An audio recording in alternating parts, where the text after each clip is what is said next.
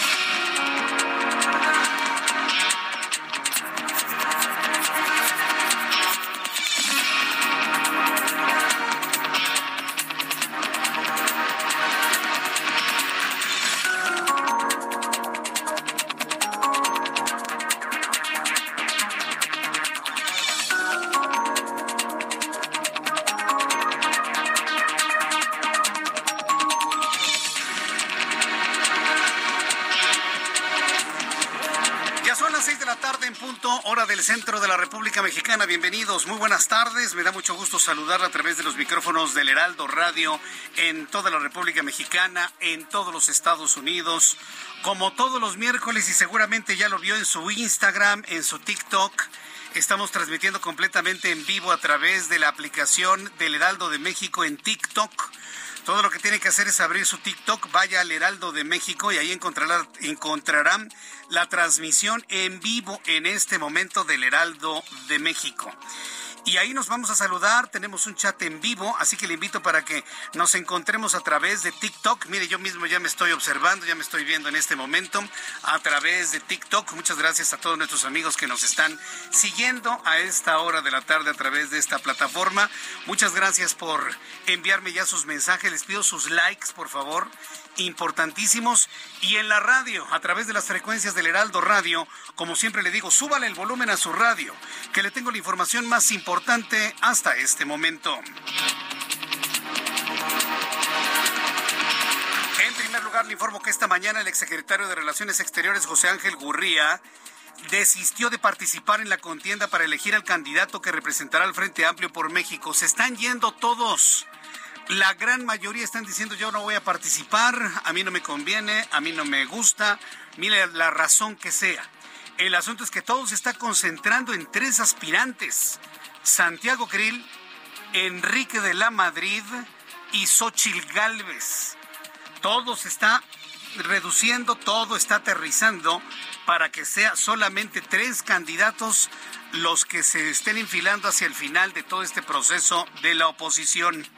En un mensaje en Twitter, José Ángel Gurría anunció que aceptó la dirección del proyecto del Frente, afirmando que los mexicanos unidos vamos a lograr posicionar nuevamente a México como potencia en la región y globalmente rescatando los derechos que el Estado mexicano nos debe proporcionar y al día que hoy no lo hace. Es decir, hoy José Ángel Gurría anuncia lo que debe ser una reconstrucción de todo lo devastado por el presidente mexicano.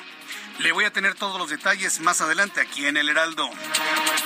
Mientras tanto, Enrique de la Madrid presentó este miércoles su registro como aspirante a la candidatura presidencial del Frente Amplio por México, conformado por el PRI, por el PAN, por el PRD, rumbo a las elecciones federales de 2024.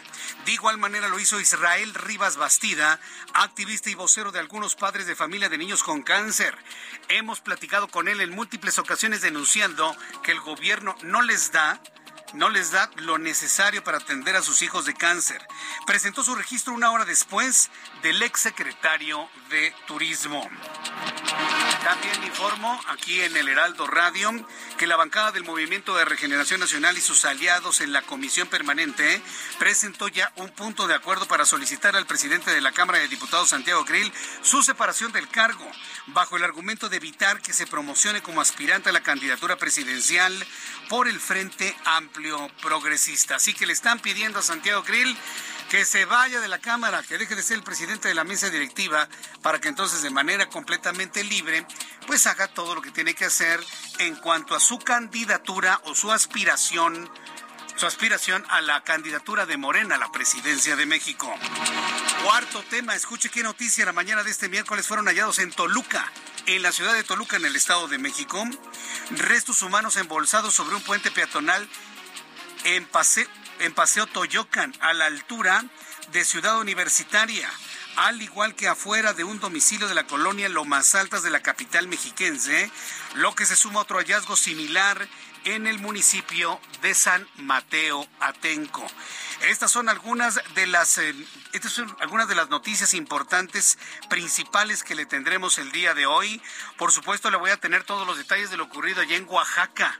Estamos muy atentos de este tremendo accidente en donde ya se reportan 27 fallecidos. Fíjense de lo que le estoy hablando. 27 fallecidos en el estado de Oaxaca 13 heridos, como el saldo de una volcadura de un autobús de pasajeros ocurrido la mañana de este miércoles en la comunidad de Magdalena Peñasco. E, esto, si lo sumamos también a otro gran accidente, se quemó una pipa completita en la autopista México-Querétaro. Atención amigos que nos visitan de otras partes de la República Mexicana, quienes vienen desde el occidente, desde el estado de Jalisco, tienen que entrar al Valle de México a través de la México-Querétaro. O bien que viene usted desde Querétaro, San Juan del Río, Tequisquiapan, Tepeji del Río y vienen hacia la zona central del país, es decir, a la Ciudad de México. Tenga usted mucha precaución porque esta carretera es peligrosísima. Le hablaré de estos accidentes, pero antes, más noticias en resumen con Giovanna Torres. La Suprema Corte de Justicia de la Nación determinó que la declaratoria del tren Maya como obra de seguridad nacional no violó la suspensión que se le otorgó al Instituto Nacional de Transparencia, Acceso a la Información y Protección de Datos Personales contra el acuerdo con el que se declararon como de seguridad nacional diversas obras del gobierno federal. El priista Enrique de la Madrid exigió al presidente Andrés Manuel López Obrador que saque las manos del proceso interno del Frente Amplio por México para elegir a su candidato o candidata presidencial y que se dedique a gobernar. El gobierno federal ajustó a la baja las metas de producción de combustible de este y el siguiente año de la refinería Olmeca en Dos Bocas, Tabasco, pues el presidente Andrés Manuel López Obrador proyectaba cerrar el 2023 con 170 barriles diarios, pero ahora serán 128 mil, mientras que para el 2024 esperaba 340 mil barriles diarios y se reducirá a 306 mil barriles. Ante la dificultad para adquirir la marca de mexicana, se optó por registrar otros nombres como Maya. Para la nueva aerolínea militar, reveló el presidente Andrés Manuel López Obrador. Indicó que este sábado tendrá una reunión en Mérida, Yucatán, con los secretarios de Gobernación y de Infraestructura, Comunicaciones y Transportes para tomar una decisión, ya que los aviones vuelan en diciembre. La mañana de este miércoles se registró un fuerte choque en la carretera México-Querétaro a la altura del municipio de San Juan del Río que dejó un saldo de ocho personas lesionadas. En el accidente se vieron involucradas ocho unidades de carga pesada. Esto provocó que la vialidad en ambos sentidos de dicha carretera se cerrara por varias horas. En las últimas horas se confirmó en Puebla un escalofriante caso de feminicidio que acabó en canibalismo por parte del asesino. La víctima se llamaba Montserrat de 38 años de edad y vivía en la zona de la resurrección de la capital poblana. Con base en los primeros reportes policíacos, la víctima fue descuartizada por su pareja sentimental, quien no conforme con arrebatarle la vida, también estaba devorando parte de su cerebro. La alcaldesa de Chilpancingo, la morenista Norma Otilia Hernández, reconoció que sí sostuvo un encuentro con un líder criminal de Guerrero, como se puede ver en un video. En distintas plataformas circuló un video de la edil reunida con un sujeto identificado como Celso Ortega Jiménez, líder de los ardillos. La Fiscalía de Nueva York declinó este miércoles la petición de los abogados del exsecretario de Seguridad, Genaro García Luna, de postergar su sentencia al mes de marzo del 2024, solicitada el pasado 30 de junio, y pidió al juez que la rechace. La Fiscalía aseguró que la defensa del exsecretario de Seguridad no ha demostrado que tenga datos que puedan exculpar a García Luna.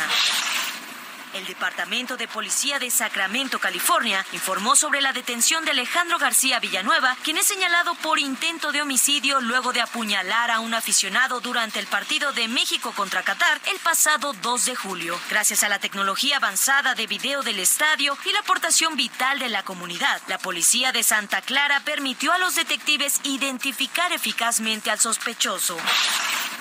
Uruguay se encuentra enfrentando un serio problema de abastecimiento de agua potable, tanto que la autoridad calcula que en 10 días Montevideo se quedará sin este líquido vital, siendo la peor sequía registrada en 74 años. La crisis de agua potable en Uruguay comenzó hace un mes atrás. De hecho, en una primera advertencia realizada en mayo por Robert Bauer, ministro de Ambiente de Uruguay, había mencionado que el agua no era potable en la definición perfecta de potabilidad era bebible y consumible, ya que los pobladores de Montevideo y sus alrededores afirmaban que el agua se sentía salada.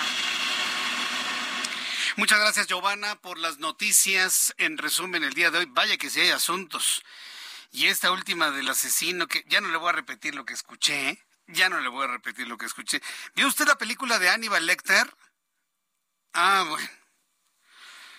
Dice, mi, suegra tiene una frase buenísima que dice, es que en México somos una bola de imitamonos, me dice.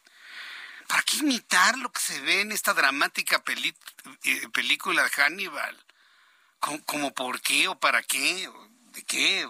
¿De parte de quién? Son de esas cosas verdaderamente incomprensibles del comportamiento de la sociedad mexicana, ¿eh? De la sociedad mexicana, porque esto no, no lo escuchamos en otras partes del mundo. Pero en fin, quiero agradecerle mucho sus comentarios que me llegan a través de TikTok. Dice Ope Perita. Hola Jesús Martín, ahora aquí siguiéndote. Me dice Tony Rom. ¿Cómo le hago? Juan Hernández. Vaya tus mentiras. Es una gran lástima. Ajá, pero aquí estás. Manso 56, vamos Jesús Martín, tú eres el héroe contra el presidente. Bueno, le dice a través de su nombre de cariño que todos le conocemos, ¿no? Eh, otras personas, eh, Sebastián Chamán, muchas gracias Sebastián Chamán, qué nombrecito, Chamán. Sebastián Chamán, Arturo Alarcón, se extraña estar ahí en cabina. Clio 2004, saludos desde Aguascalientes, Jesús, muchas gracias. Héctor LP, Jesús, así, a, mí me hace falta un cel. Regálame uno de los que tienes. Ah, es que están viendo aquí todos los celulares que tengo. Lo que pasa es que, miren, en este tengo el TikTok, en este tengo el guion y en este tengo la escaleta. Entonces, de esa manera, no uso papel uso una hojita nada más de guía. Pero ¿se acuerda cuando trabajaba en la otra estación? Cómo de repente nos ponían todo el tipo, todo tipo de papel. Esa era la comunicación. Hoy la comunicación ya no es con papel, ya es prácticamente a través de estos dispositivos. Y yo en lo personal prefiero tener estos teléfonos que la famosa laptop que algunos usan. ¿Se ha dado cuenta que algunos tienen la laptop y están así, metidos en la pantalla así? Como si se quisieran meter a la laptop. No.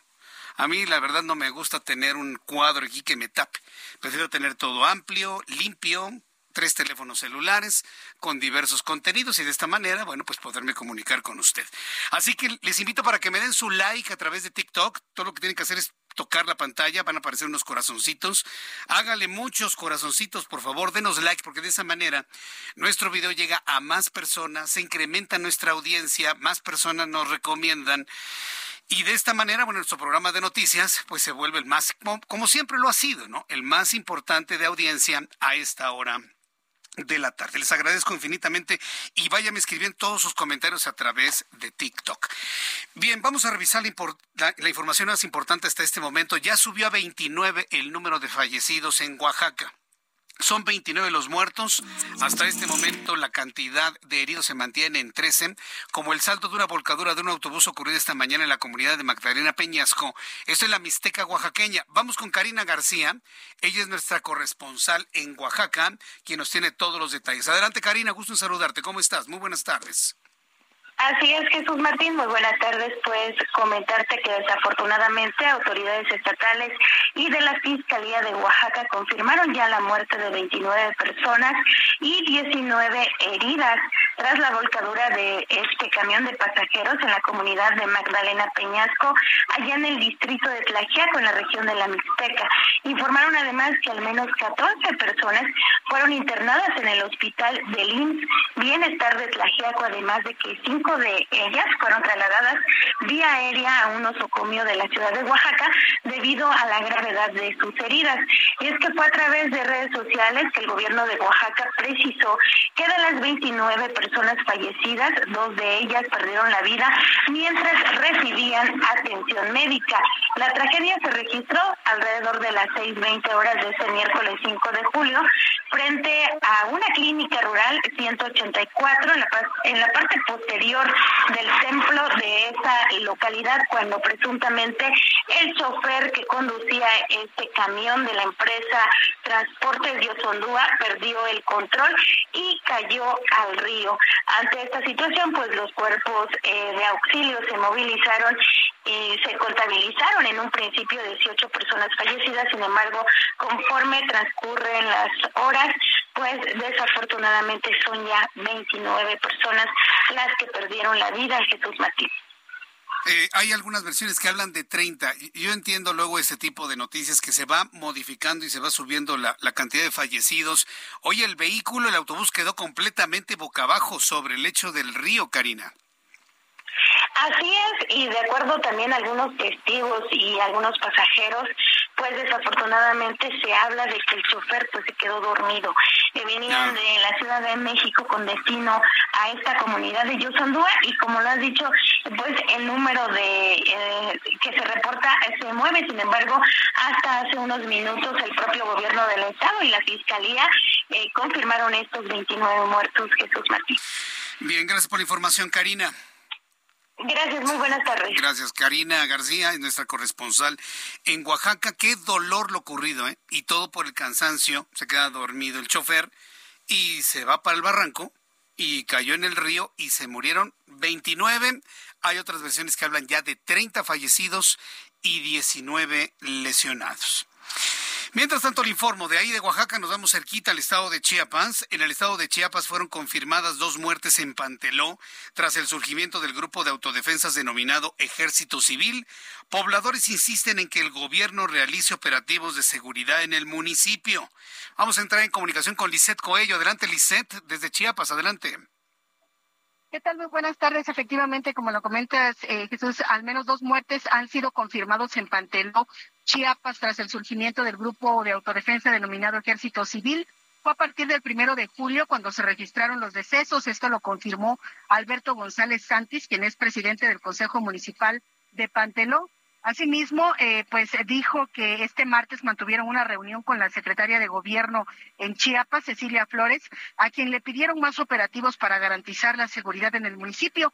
Es por ello que este miércoles, desde tempranas horas, arribó a Panteló un fuerte operativo de los tres órdenes de gobierno encabezado por el ejército mexicano. Las corporaciones realizaron rondines por la cabecera municipal sin localizar nada de novedad. Por su parte, te comento también que familiares de las 21 personas desaparecidas en el municipio de Panteló desde julio del 2021 se manifestaron a su vez en la capital, en Tuxtla Gutiérrez, Chiapas, y expresaron su apoyo al nuevo grupo denominado Ejército Civil para que puedan apoyar a la búsqueda de sus familiares ya que dicen las autoridades pues no han dado con ellos.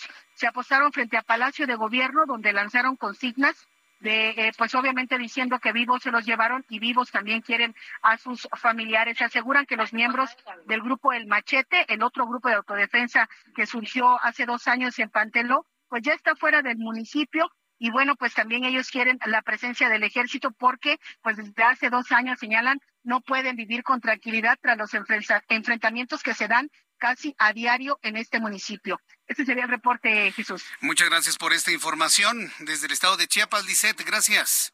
Muy buenas tardes. Hasta luego, que te vaya muy bien. Me está escribiendo Filogonio Sánchez. Y me dice Filogonio Sánchez, los indígenas originarios de los pueblos de esta capital estamos muy contentos con este noticiario. Pues yo te agradezco mucho que nos envíes este mensaje, estimado Filogonio. Gracias por estar en comunicación con nosotros. Isa me está preguntando Isa a través del chat que tenemos en, en TikTok del Heraldo de México. Me dice Jesús Martín, ¿pueden proporcionar la lista de fallecidos del accidente en Oaxaca. Un poquito más adelante voy a dar a conocer la lista, voy a leer los nombres. Eh, y bueno, pues si hay alguna coincidencia con algún familiar, con algún amigo, es importante que se pongan en contacto con la Fiscalía del Estado de Oaxaca. Es muy importante hacerlo. Ya le tendré todos los detalles de cómo hacerlo un poco más adelante. Diego Zapopan, saludos desde Guadalajara, Jalisco. Muchas gracias, Diego. Eh, nos saluda Vic, muchas gracias Vic. Patricia Manzano, también gracias por dar, darnos like. Eh, dice Patrañas, Patrañas, pues sí, patrañas patrañas durante cinco años, ¿no crees? Rubén Ramos, saludos Jesús Martín, un abrazo perfecto por este medio, te agradezco mucho. ¿Le ha gustado al público que nos podamos saludar a través de TikTok? Mi es que lo hagamos no nada más en TikTok, sino lo hagamos en otras plataformas digitales y de esta manera, pues extender cada vez más nuestro programa de noticias de la tarde. Ada María, bonita tarde. Jesús Martín, un gusto haberte encontrado aquí en TikTok. Muchas gracias, Ada. Sujei Sánchez acaba de recibir la insignia de donador del top número uno. Ahora le voy a preguntar a Bárbara qué significa todo eso, porque los que somos nuevitos en TikTok, pues como que no conocemos mucho de las insignias y demás, pero ella me va, me va a poner al día inmediatamente. Les invito para que me manden sus mensajes a través de TikTok del Heraldo de México y me pongan su like. Gracias a todos los miles de personas que ya nos han puesto su like a esta hora de la tarde. Bueno, en otras noticias, tiene que ver con lo financiero. Mire, yo en lo personal no doy crédito a lo que estamos viendo en las casas de cambio y en los bancos tradicionales. Bueno, pues resulta que el dólar está en los niveles más bajos que ya hemos visto desde el año 2015. Por momentos los dólares están en 16 pesos con 80 centavos. Desde que la señora que ganó la elección en el Estado de México, uy, ya se puso a aplaudirle al presidente, ¿no? Ay, felicidades por este logro. ¿Logró? O sea, tal vez en el pasado, ya en 1972, cuando el tipo de cambio no flotaba, sería un buen logro. Pero en este año, cuando el tipo de cambio en todos los países del mundo tiene una libre flotación, para también beneficiar a los exportadores, esta es una pésima noticia para los exportadores. Completamente sus productos les llegan menos pesos por cada producto vendido en los Estados Unidos. ¿Sabe a quién le beneficia un dólar con 10, de 16 pesos con 80 centavos? No a la señora o a la abuelita o al abuelito que se van a comprar tortillas, porque eso siguen costando 25 pesos el kilo. Le beneficia a los más ricos, señores, a los más ricos, porque se pueden ir con más facilidad a Disney, a New York, a Los Ángeles, al Paseo de las Luminarias. A ellos les beneficia. Ahí está la gente más amolada aplaudiendo al presidente. Ay, qué bueno que tenemos el dólar bien barato. ¿Y tu familiar que te está enviando remesas desde los Estados Unidos? Por cada mil, mil dólares, pues imagínate, ahora llegan, pues eh, eh, mil dólares, llegaban antes 20 mil pesos por cada mil dólares enviados, ahora llegan 16 mil 800 pesos. Y las cosas no han bajado, han subido, es decir, alcanzan menos las remesas. Y de eso viven millones de familias mexicanas. ¿Qué le aplauden al tipo de cambio bajo? ¿Qué le aplauden? Que el tipo de cambio, ¿lo quieres en 25 pesos? Tampoco. Pero como dice Juan Musi, se necesita un punto de equilibrio para que tanto beneficie a los mexicanos el tipo de cambio, quienes reciben dólares de los Estados Unidos, beneficie a los exportadores y también beneficie al sector turístico en nuestro país, por ejemplo. Pero bueno, ¿por qué le comento todo esto? Porque este miércoles el dólar cotizó en menos de 17 pesos por unidad, tocando el nivel de los 16 pesos con 98 centavos. Ayer estuvo en 16.80, ¿eh? por algunos momentos. Con lo que la moneda mexicana cruzó un umbral no visto desde el 18 de diciembre de 2015. Especialistas afirman que la racha continúa debido al envío de remesas, la inversión extranjera, extranjera impulsada por la relocalización de empresas de Asia a Norteamérica, así como atractivo rendimiento de los instrumentos mexicanos está impulsando a la moneda a una apreciación totalmente atípica. Y el repunte del turismo el cual tras dos años posteriores a la pandemia se está recuperando. Ah, es otro de los beneficios de un dólar barato. No, hombre, los americanos están de plácemes, ¿no? Haciendo turismo en nuestro país. Pero fíjese que el punto interesante es la llegada de más dólares. Al haber más oferta de dólares en el mercado, el precio baja. ¿Por qué hay más dólares? Porque hay más gente que envía más dólares desde Estados Unidos.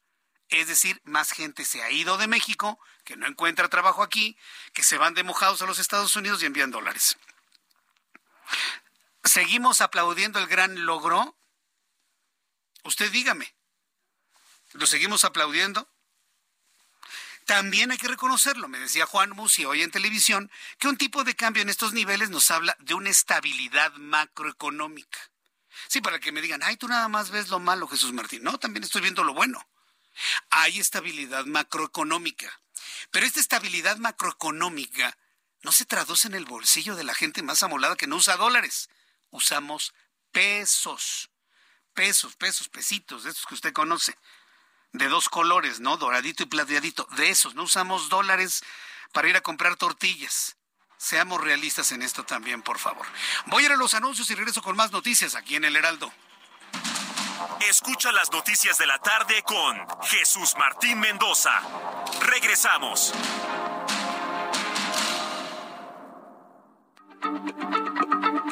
Heraldo Radio, la H se lee, se comparte, se ve y ahora también se escucha.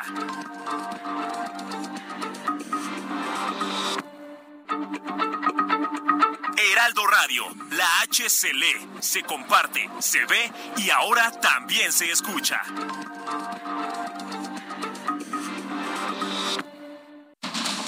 Continúa Heraldo Noticias de la tarde con Jesús Martín Mendoza.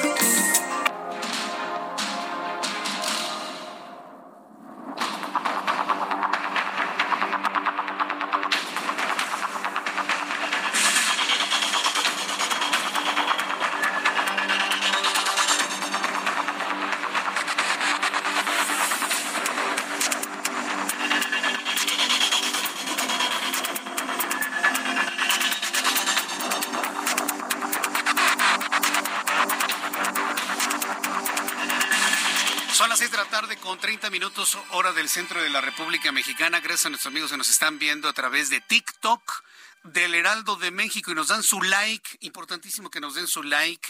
Gracias por estar en comunicación con nosotros a través de TikTok del Heraldo de México. Hay algunas personas que me han dicho que es una nueva forma de hacer radio. Pues sí, la radio es la radio y vamos a seguir aquí en nuestras radiofrecuencias en toda la República Mexicana y todos los Estados Unidos. Pero además con imagen, con chat, lo podemos hacer ahora a través de esta plataforma de TikTok del Heraldo de México. Abra TikTok, busque el Heraldo de México, ahí está nuestra transmisión, me envía un mensaje a través de TikTok y me pone su like con corazoncitos tocando la pantalla. Me pone varios si usted quiere. Y de esta manera se lo voy a agradecer infinitamente. Tengo más de 100 mensajes que no he leído. Rodrigo Mora, es correcto, acá andamos. Andrés. Dice, entonces K se evalúe el peso vendido. No te entiendo, si me lo puedes volver a, a replantear, por favor. Sergio Ortega, siempre los había escuchado, nunca había visto a este señor. Es un placer conocerlo, muchas gracias, un placer también a ti saludarte. Turiján 38. Dice, es un traidor, ¿por qué quiere que los mexicanos estén fuera del país? Es que no, no hay trabajo aquí. Hay muchas personas que no encuentran trabajo.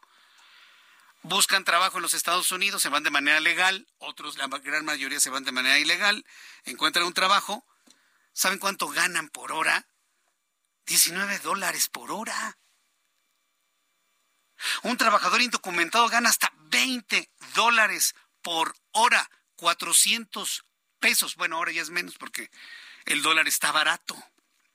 Pero mire, para que para efectos prácticos pensemos que está en 20. 400 pesos la hora. En Estados Unidos. Entonces, y uno dice, bueno, ¿qué hacemos aquí, no?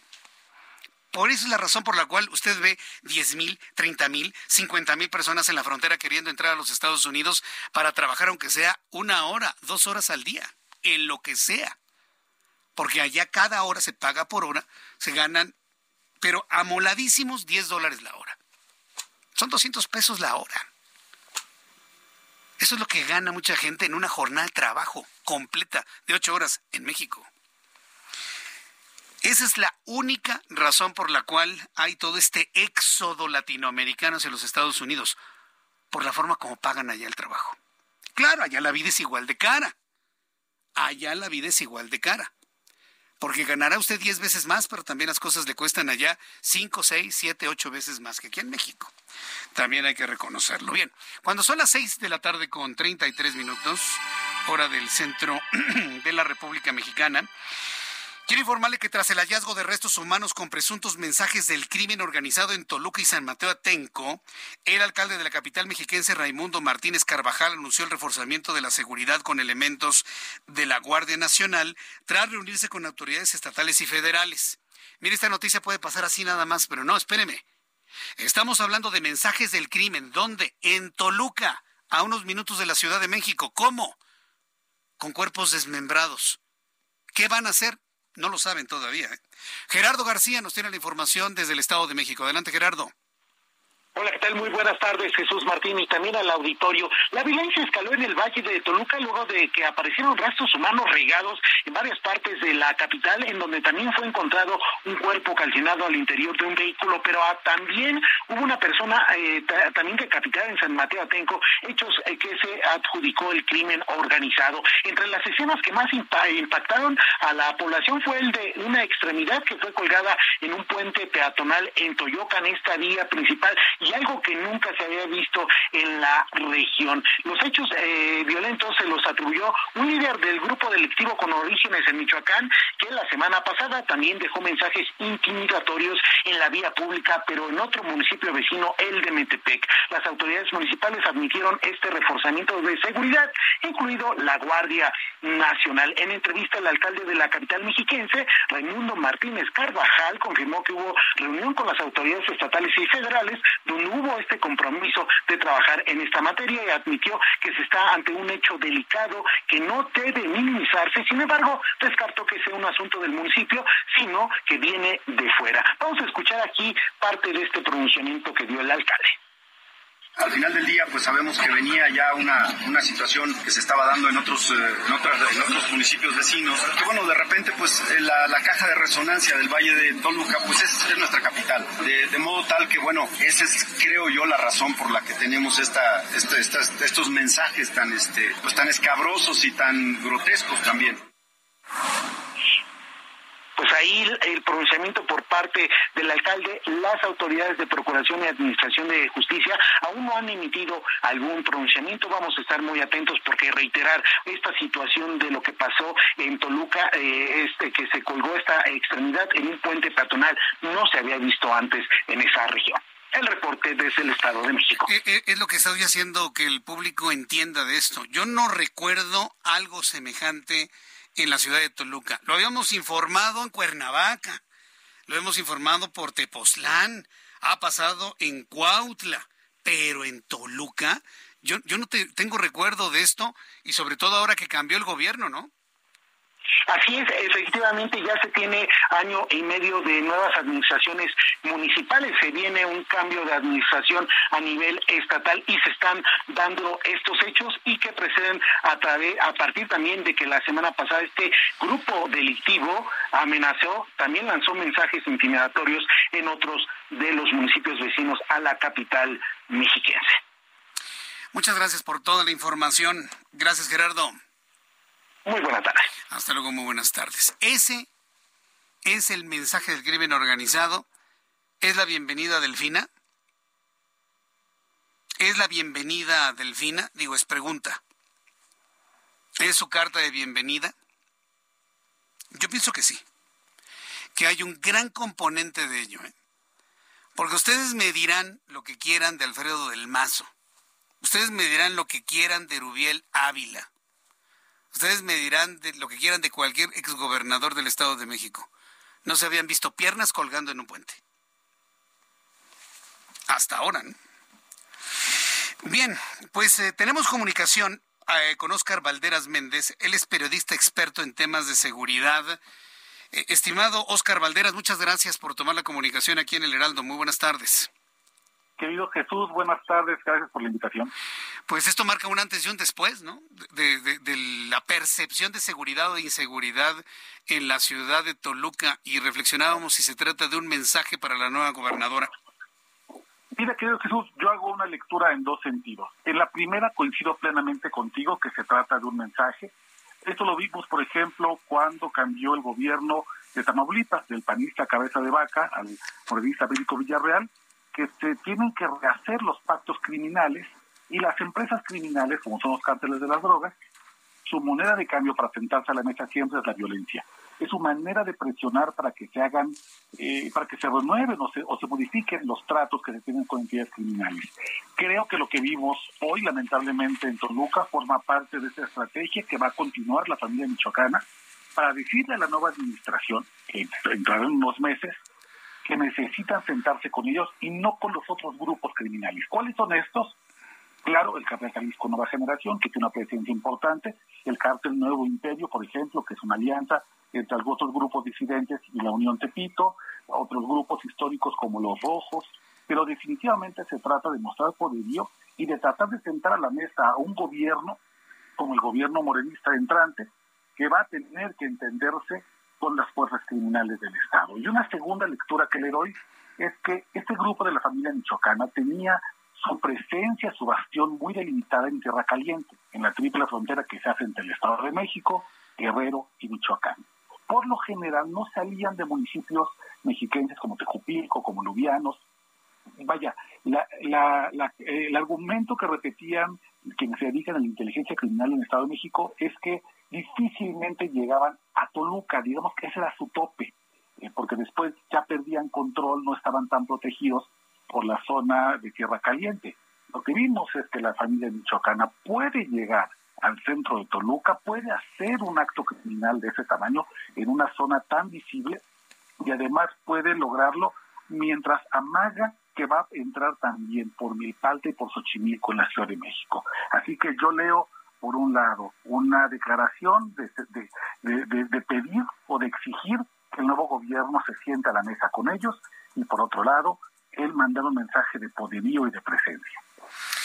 Pues qué preocupante, sobre todo porque esto obliga, no sé si a una salida mediática de la próxima gobernadora, de la gobernadora electa, o ya de empezar un cabildeo, un diálogo, una negociación eh, tras bambalinas. ¿Qué, es lo, ¿Qué será lo más sano desde el punto de vista seguridad y llegar con suficiente salud a ejercer la administración del Estado de México? Yo creo que igual son dos cosas, querido Jesús. Uno, te parece que tiene que haber ya una presencia, aunque sea en una declaración no formal, porque evidentemente no gobierna, pero sí de la gobernadora electa eh, Delfina Gómez, que quien ya tendría que empezar a dar señales de que le preocupa y que le ocupa una, una situación como esta, porque como tú bien dices, no lo habíamos visto en la capital del Estado de México. Pero por otro lado, reconocer que la lucha de estas, de estas empresas criminales es por el negocio del cristal, una metanfetamina muy poderosa, altamente adictiva, también muy barata, que está comenzando a crecer de manera brutal entre los jóvenes mexicanos, dicho esto por el último informe mundial de drogas 2023 que salió hace unas semanas de la ONU.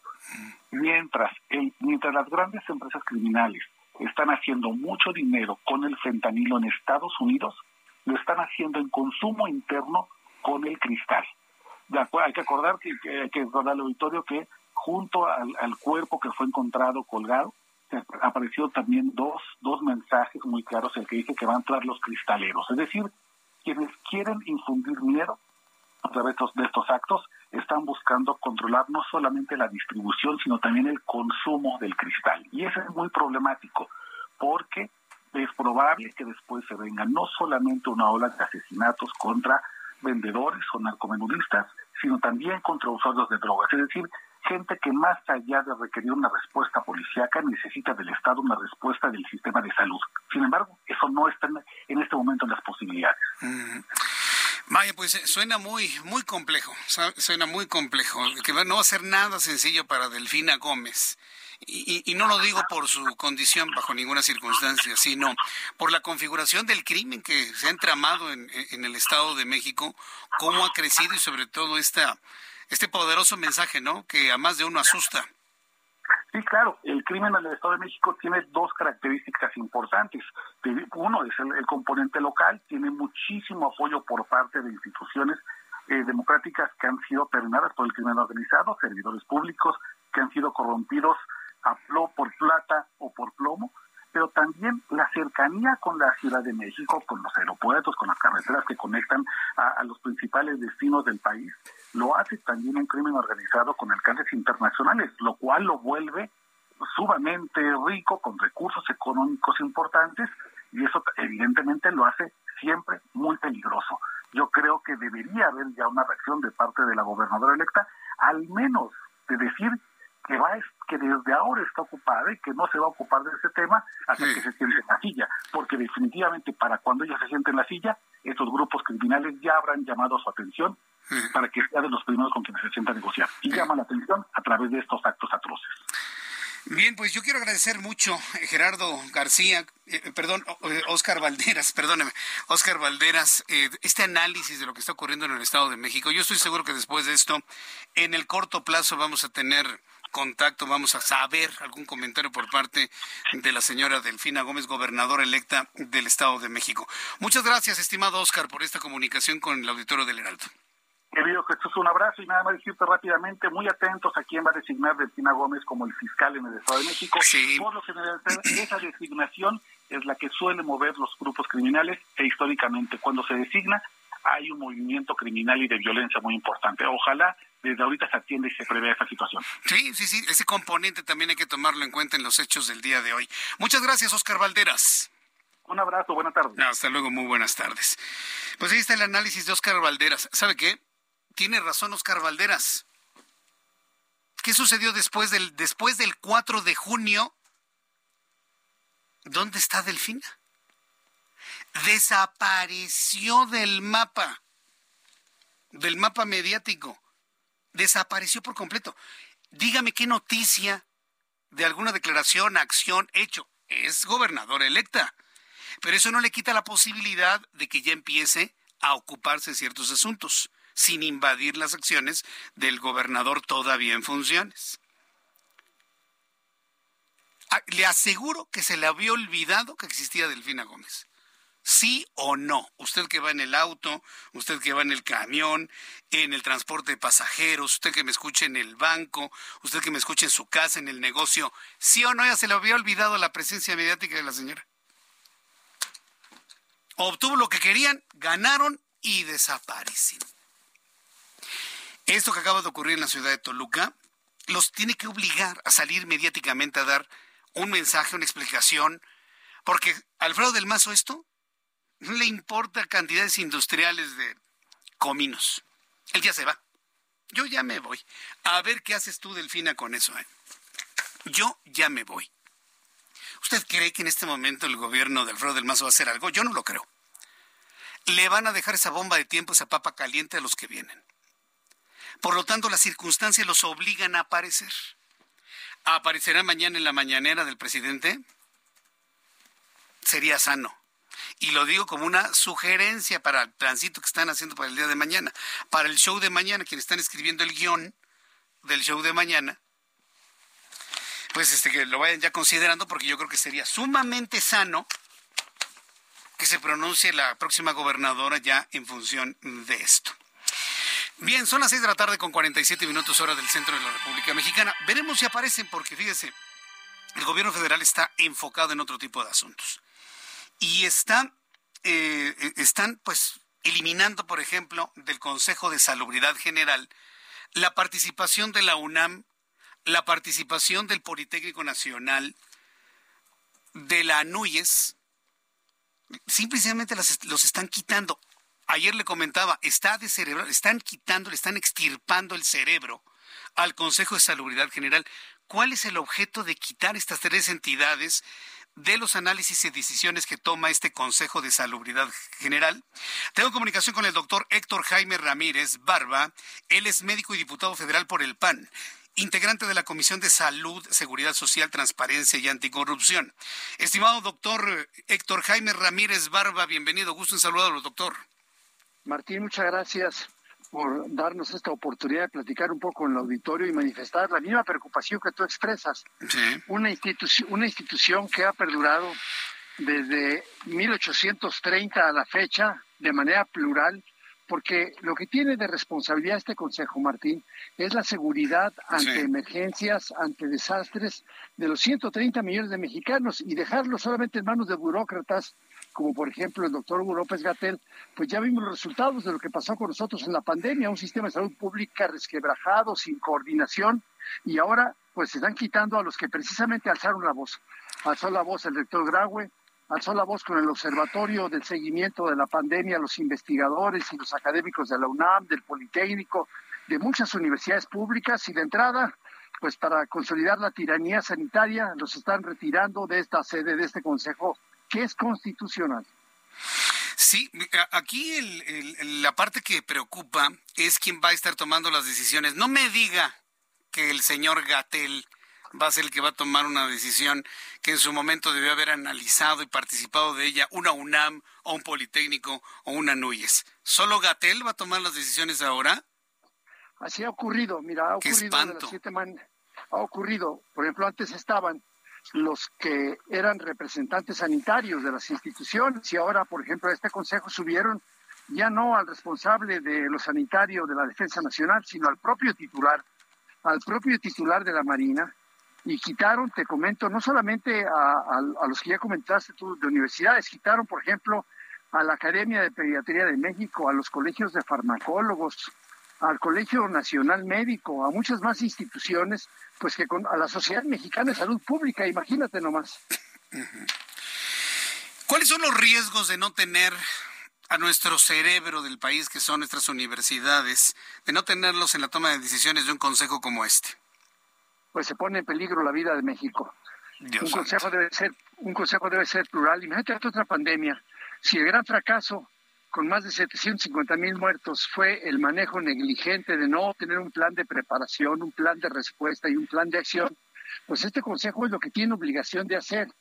Y ahora pues se sirvieron con la cuchara grande, porque no solamente cambiaron la ley para hacerlo, sino ahora en este reglamento interno y las decisiones que empiezan a tomar son todavía más preocupantes, porque fíjate, hasta ahorita, si quería cambiar una norma oficial mexicana, pues tenía que hacer un trabajo de realmente demostrar que era lo mejor, escuchar a todos los que saben del tema, a los públicos, a los privados, a los investigadores, pues ahora con tomando un acuerdo del Consejo, se van por la libre, van a poder maniatar las decisiones de los más de 2.450 municipios, las decisiones de las 32 entidades federativas porque el acuerdo, que es constitucional, el Consejo dice que lo que él disponga será acatado administrativamente en todos los sectores. Imagínate este, este tema con la compra de medicamentos, por ejemplo.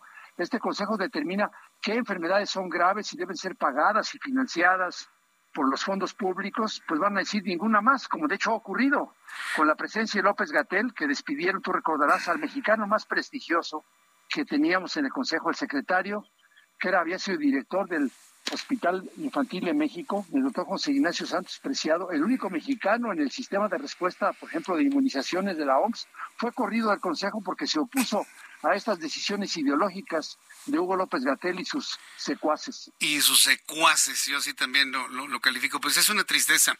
Esto viene concatenado a la desaparición de las normas de las normas para la, atención de ciertas enfermedades, diabetes, cáncer, cáncer de mama, cáncer de próstata. Y ahora esto, de verdad que yo no entiendo cuál es el objetivo de Andrés Manuel López Obrador, porque Gatel, ese señor solamente se agacha y, y ejecuta lo que le ordena el presidente. ¿Cuál es el objetivo del presidente de seguir el desmantelamiento y la destrucción de las instituciones del país? Pues la verdad que yo no lo entiendo porque lo más valioso es la vida, lo más valioso es tener una buena calidad de vida. Y cuando tú revisas los últimos cinco años de sus políticas públicas, desde el presupuesto o la no asignación de plazas o el no establecimiento de una atención primaria o el haber creado una institución desde el propio Plan Nacional de Desarrollo, como fue el INSABI, y luego eliminarlo, luego crear por un decreto presidencial otro organismo sin experiencia. Eh, la verdad es que quien lo ha pagado, y así lo han demostrado las encuestas que él mismo ha hecho, la encuesta de Nacional Salud y Nutrición, la de ingreso y gasto en los hogares, lo que dice el Coneval, pues más de 17 millones de personas sin acceso efectivo a la salud, una gran disparidad en las zonas, una mayor mortalidad materna, mayor mortalidad infantil, verdaderamente preocupante. Ojalá que los mexicanos despertemos y que sepamos que esto se puede mejorar, que tenemos propuestas en Acción Nacional, tenemos propuestas junto con la sociedad, vamos a construir, tomando en cuenta a todos los científicos, a todos los universitarios, a todos los médicos, a todas las enfermeras, y tenemos que reconstruir este sistema de salud en nuestro país en los próximos años. Bien, pues yo quiero agradecer mucho. Estoy, es que estoy leyendo aquí de los comentarios que me están llegando. Es, es que López Obrador tiene hipnotizados algunos. Dice Jorge Gamboa, si AMLO lo dicta de ese modo, estamos con él. Es el único presidente que ha hecho mucho por el pueblo. ¿Qué? ¿Qué ha hecho? ¿Quitarle las normas y quitar todo esto que estamos planteando? De, verdad que yo no entiendo a algunas personas. ¿eh? Pues mira, que ojalá yo le deseo a Jorge buena salud.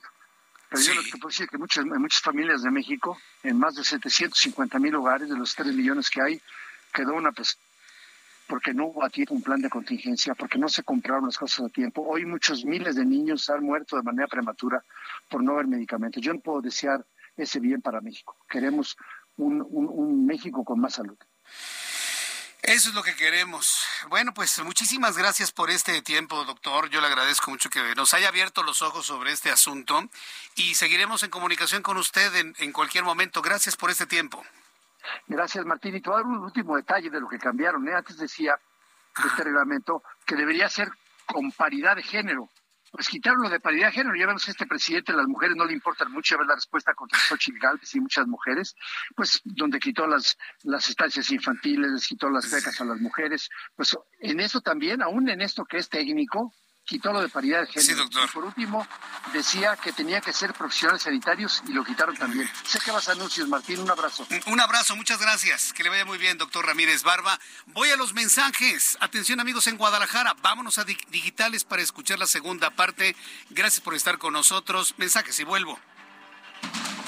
Escucha las noticias de la tarde con Jesús Martín Mendoza. Regresamos.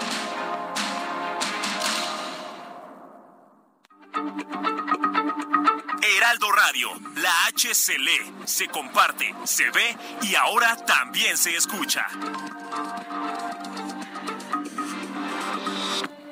Heraldo Radio, con la H que sí suena y ahora también se escucha. Continúa Heraldo Noticias de la tarde con Jesús Martín Mendoza.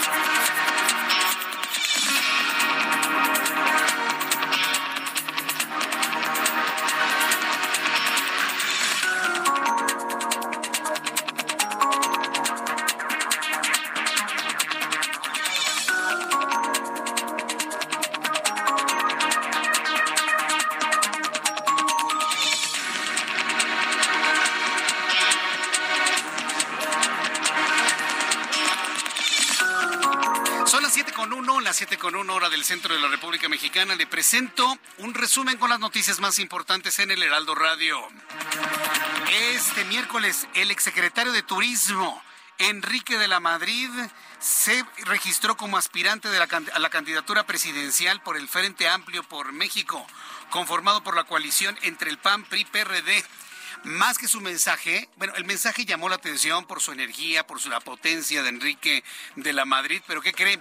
Lo que ha llamado poderosamente la atención es la imagen de Enrique de la Madrid como presidente.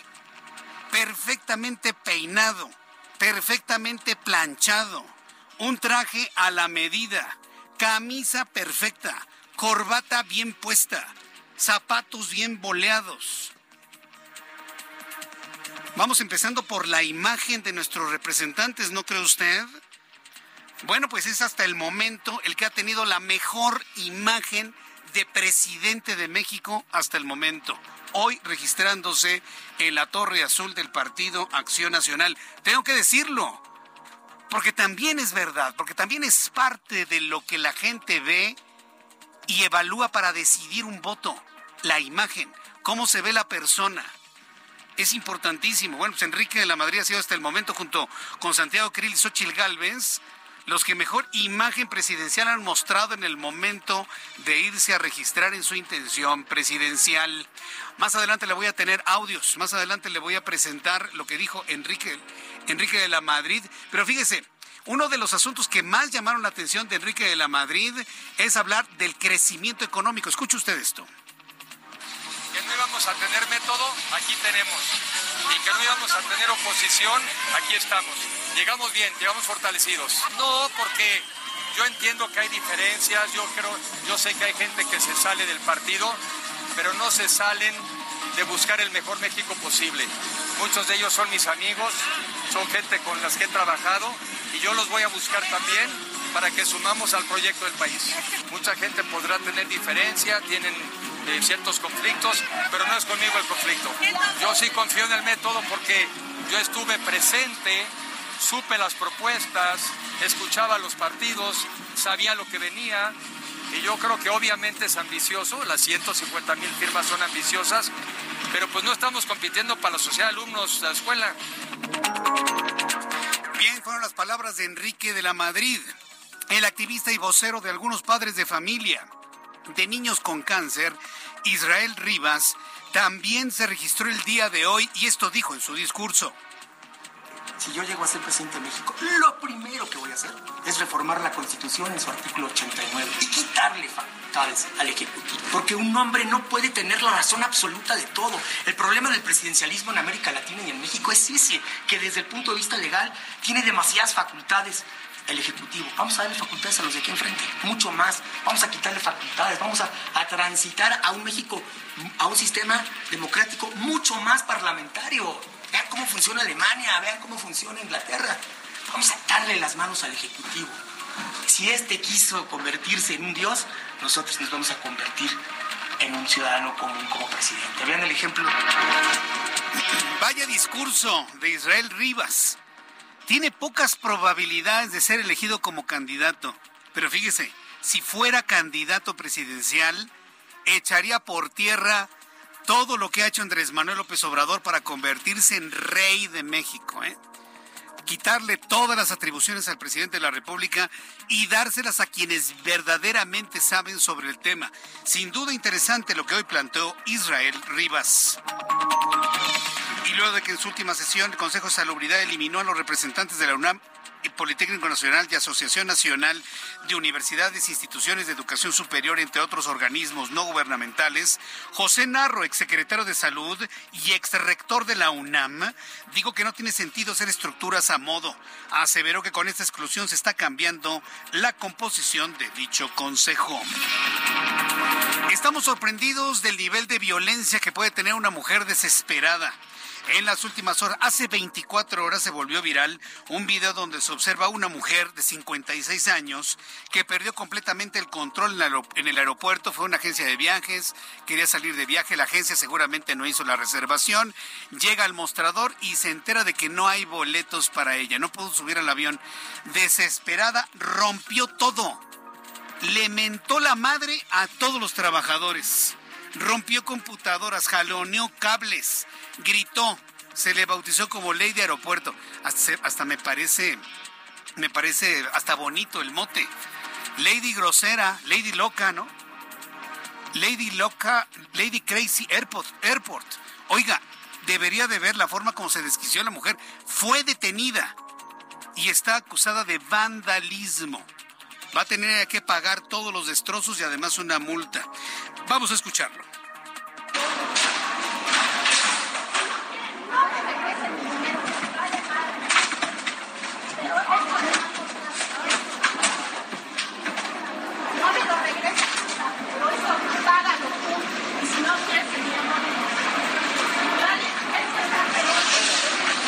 Esos sonidos que usted escuchaba era de las computadoras que caían al cielo. Le dice, págalo tú, yo no lo voy a pagar. Sí, a mí ya no me devuelvas mi... Ah, porque esa gente se las da acá de muy fufurufos. Yo, yo tengo mucha lana, ¿eh? O sea, si piensas de que estoy fregado, yo, yo tengo mucha lana. A mí no me interesa el dinero. Vas a pagar tú las computadoras. ¿Por qué creen? Que muy oronda la mujer se fue pensando que se iba a ir y que la detienen y sigue en este momento detenida por el delito de vandalismo. Bien por la policía de Omar García Harfuch. Entrevistado por el periodista Jorge Ramos, el actor y activista de ultraderecha Eduardo Verástegui interrumpió la conversación para rezar por el comunicador quien se considera agnóstico y a quien definió como un buen hombre, pero también oró por su familia y por su equipo de trabajo. Bueno, el hecho de que usted y yo recemos no nos coloca en la ultraderecha, hasta me parece que es peyorativo. No, Eduardo Verástegui no es un hombre de ultraderecha. Es un hombre sensato nada más, que lo único que busca es que se entiendan las cosas tal y como son, punto. Y si él cree en Dios, qué bueno. Y si su entrevistador no cree en Dios, pues es problema de él. Si reza por Jorge Ramos, bueno, a Jorge Ramos no le afecta y Eduardo hizo algo pues bastante bueno. El peculiar momento ocurrió cuando Eduardo Verástegui hablaba de su nueva película Sonida de Libertad y Jorge Ramos le preguntó por sus intenciones de contender por la presidencia de México, a lo que Verástegui le respondió preguntándole si creía en Dios y en ese momento se agachó, cerró los ojos y comenzó su rezo. Esto fue lo que ocurrió, escúchelo con atención. Subí un Twitter hace unos días invitando a la gente, al pueblo de Dios. Eh, yo sé que tú no crees en Dios, me lo has dicho. Soy, agnóstico, ¿no? O sea, quisiera tener la certeza, pero no la tengo. Y quisiera tener tu fe, pero no la, no la tengo. Dios mío, Jesucristo, Dios y hombre verdadero. Yo te pido por mi hermano Jorge Ramos y su familia, su equipo de trabajo. Bendícelo y protégelo. Y si estás aquí, manifiéstate en él, que es un hombre bueno. Jorge es un hombre bueno. Eso hizo Eduardo Verástegui, cosa que también hemos hecho en este programa de noticias cuando le digo, elevemos una oración por alguien, por fulán, por sután, por mengano. Y bueno, pues yo me uno también a las oraciones de Verástegui para Jorge Ramos. Es un gran periodista. Y esa grandeza y esa certeza lo tienen en la mira de muchos. ¿eh? Por eso yo estoy también de acuerdo con Eduardo Verástegui de orar por él. Ya son las siete con nueve, hora del centro de la República Mexicana. En más de este resumen de noticias, a ver, permítame porque hoy mi WhatsApp no quiere funcionar. En más de este resumen de noticias, le informo aquí en el Heraldo. ¿Quiénes son los heridos del accidente. Un, poco más adelante le voy a tener todos los detalles de los heridos del accidente en Oaxaca. Mientras tanto, en entrevista con el Heraldo Radio, el periodista y experto en temas de seguridad es Oscar Valderas Méndez. Afirmó que el hallazgo de restos humanos con narcomantas en la ciudad de Toluca es un mensaje de cara al cambio de gobierno en la entidad. Alertó que los grupos criminales como la familia michoacana podrían llegar al centro de la capital mexiquense, incluso extenderse a la Ciudad de México por las alcaldías Milpa Alta y Xochimilco. Así lo dijo el periodista Oscar Valderas por lo general no salían de municipios mexiquenses como Tejupilco, como Lubianos. El argumento que repetían quienes se dedican a la inteligencia criminal en el Estado de México es que difícilmente llegaban a Toluca, digamos que ese era su tope, eh, porque después ya perdían control, no estaban tan protegidos por la zona de Tierra Caliente. Lo que vimos es que la familia michoacana puede llegar al centro de Toluca, puede hacer un acto criminal de ese tamaño en una zona tan visible y además puede lograrlo mientras amaga que va a entrar también por Milpalte y por Xochimilco en la Ciudad de México. El médico y diputado federal del PAN, Héctor Jaime Ramírez Barba, explicó en entrevista que la exclusión de instituciones como la UNAM, el Politécnico, la NUYES, del Consejo de Salubridad General, podría resquebrajar, más el sistema de salud de México, al dejarlo en manos de simples burócratas, como es el caso de Hugo López Gatelo, que calificó como una tiranía sanitaria que pondrá en peligro la vida de México. Es la voz de Héctor Jaime Ramírez es la seguridad ante emergencias, ante desastres de los 130 millones de mexicanos y dejarlo solamente en manos de burócratas, como por ejemplo el doctor Hugo López Gatel, pues ya vimos los resultados de lo que pasó con nosotros en la pandemia, un sistema de salud pública resquebrajado, sin coordinación, y ahora pues se están quitando a los que precisamente alzaron la voz. Alzó la voz el rector Graue, alzó la voz con el Observatorio del Seguimiento de la Pandemia, los investigadores y los académicos de la UNAM, del Politécnico, de muchas universidades públicas y de entrada, pues para consolidar la tiranía sanitaria, los están retirando de esta sede, de este Consejo, que es constitucional. Legisladores de Morena y aliados pidieron oficialmente a la comisión permanente que exhorte a diputados, al exdiputado federal, exhorte al diputado federal panista Santiago Grill que se separe ya de su cargo y renuncie a la presidencia de la mesa directiva de la Cámara de Diputados. En respuesta, el senador panista, el diputado panista Santiago Grill, subió a tribuna para defender la parte jurídica que lo protege eh, y pasa a ser presidente de la Cámara de Diputados y participar en un proceso interno de su partido político. Es la voz de Santiago Grill. Presidente no quiere que se conozca, no quiere rendir cuentas, está sobregirado en esas obras. Entonces, la controversia constitucional queda ahí porque me voy a quedar como presidente de la Cámara de Diputados.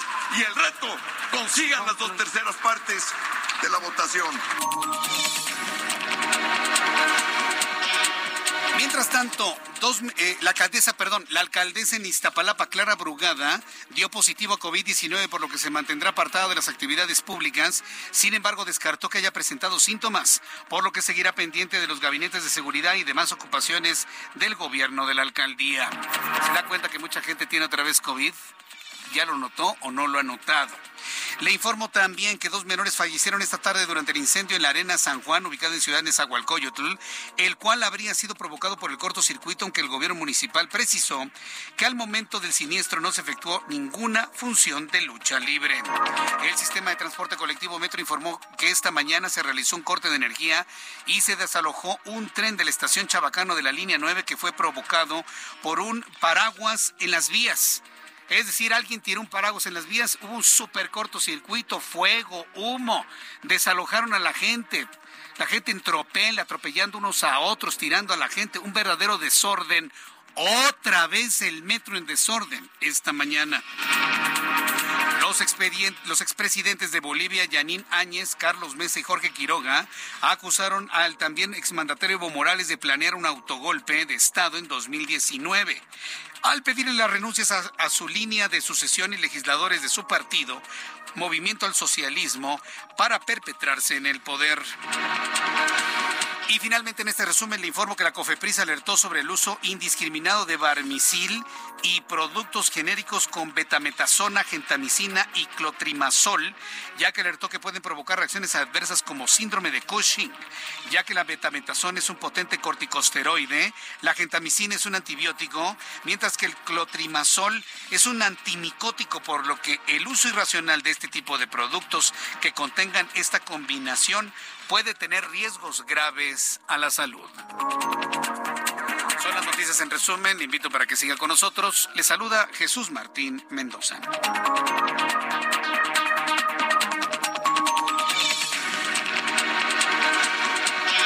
Ya son las 7 con 10, las 7 con 16, las 7 con 16 horas del centro de la República Mexicana. Si tenga usted mucho cuidado con estos medicamentos, porque sí, no, no falta el doctor que diga, ¿qué será? ¿Viral, bacteriano o fungal? Pues, a ver, tomes esto, ¿no? Si no es una, es otra. Sí hay quien receta así, ¿eh? Sí, a ver, muchos y muchos y muchas que me escuchan en este momento van a decir, tiene razón Jesús Martín, muchos médicos recetan así. A ver, le doy esto por si es virus, pero también le doy un antibiótico porque, este, pues para que no vaya a llegar una bacteria. Pero también tomes este antifúngico, sirve que se le quitan los hongos de los pies. No, no, no puede ser. Hoy precisamente la COFEPRIS está lanzando esta advertencia para evitar el uso indiscriminado de estas sustancias y con esa irresponsabilidad. Cada médico sabrá. Sí. Pero a ver, doctores, de verdad, cuando no sepan qué es, pues hay que hacer análisis, ni modo. Sangrita, pipí, copro, este, exudado bucofaríngeo, biopsia, ni modo. A entrar a los análisis. Y es muy importante el, cultivo eh, orofágico, es importantísimo porque ahí se tienen todas las bacterias y se toman las reacciones, usted lo sabe, de con qué antibióticos sí funciona y con qué no, y así va a la segura usted.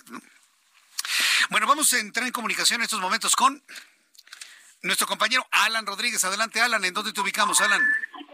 Jesús Martín, amigos, muy buenas tardes zona centro de la Ciudad de México, Avenida Circunvalación, con ligeros enfrentamientos por el cambio de luces del semáforo desde la zona de Avenida del Trabajo hasta el cruce de Fray Servando. Y Sasaga registra carga desde la zona de Pino Suárez hasta el cruce con el eje central Lázaro Cárdenas. Mucha precaución porque tenemos en esta zona un gran número de peatones. Por último, Avenida 20 de Noviembre, sin complicaciones para quienes dejan atrás la zona de Tlaxcuaque y se dirigen al circuito del Zócalo de la Ciudad de México, que en estos momentos no presenta ninguna restricción de circulación por si quieren entrar con sus vehículos a esta zona tan turística de la capital del país. Es el reporte que tenemos. Muchas gracias por esta información. Muchas gracias, Alan. Continuamos al pendiente. Muy buenas noches. Hasta luego, muy buenas noches. Son las 7 con 17, hora del centro de la República Mexicana. Vamos en comunicación. Vamos con. Vamos con nuestro compañero Israel Lorenzana. Hola Israel, me da mucho gusto saludarte. ¿En dónde te ubicamos a esta hora? ¿Cómo estás? Jesús Martín, muchísimas gracias. Estamos ubicados aquí exactamente en la calle de Edison, en la colonia tabacalera y la avenida de los insurgentes. Ayer dábamos cuenta, Jesús Martín, de un accidente donde resultaron 11 personas lesionadas muy cerca del Monumento a la Revolución. Bueno, pues esta vez otra unidad del Metrobús se ve involucrada, una unidad de transporte también de carga particular. El eh, conductor resulta con algunas lesiones, fue valorado por el personal del Escuadrón de Rescate y Urgencias Médicas, no hubo necesidad de trasladarlo, el conductor de la camioneta se da la fuga y eso está generando muchos problemas, Jesús Martín, en el carril confinado, esto con dirección hacia la zona de la ribera de San Cosme. Para nuestros amigos que vienen de reforma hay que manejar con mucho cuidado, tenemos elementos policíacos abanderando estos vehículos, aún así hay que manejar con mucha precaución, Jesús Martín, y si requieren de alguna alternativa, hay que utilizar el paseo de la reforma o bien el circuito interior con dirección hacia la zona de la raza. El sentido opuesto sin ningún problema, Jesús Martín, la circulación a buena velocidad, por lo menos desde la zona de Buenavista y hasta el paseo de la reforma. Pues Jesús Martín, el reporte que te tengo. Muchas gracias por la información, Israel Lorenzana. Hasta luego. Hasta luego, que te vaya muy bien. Son las siete con 19, las siete con 19 horas del centro de la República Mexicana. Todo este proceso de selección de candidato para el Frente Amplio por México. Sí, sí, yo sé. Yo sé que ya el tema lo tiene hasta la coronilla. Estoy totalmente de acuerdo. Pero ¿sabe qué? Este tipo de asuntos, aunque nos ocupan luego mucho espacio en los noticiarios, es importante porque se están definiendo las cosas. Haga de cuenta como que es un embudo en donde muchos quisieron entrar, pero pocos están terminando y muchos están decidiendo no participar en el proceso. Eso es, además de interesante, importante que usted lo sepa. Porque finalmente se está ya decantando lo que finalmente va a quedar al final del camino. Y de las tres personas que en este momento se están visualizando, Enrique de la Madrid, Xochil Gálvez y Santiago Krill, uno de ellos será el candidato. Pero fíjese que José Ángel Gurría, que muchos me lo han comentado que les gusta o les gustaba para candidato a la presidencia de la República, decidió no participar en el proceso. En la línea telefónica, José Ángel Gurría, ex secretario de Hacienda y Crédito Público y ex director de la Organización para el Desarrollo y Cooperación, la Organización para la Cooperación y Desarrollo Económicos. José Ángel Gurría, gusto en saludarlo, bienvenido. ¿Qué tal? ¿Cómo te va, Jesús? A tus órdenes.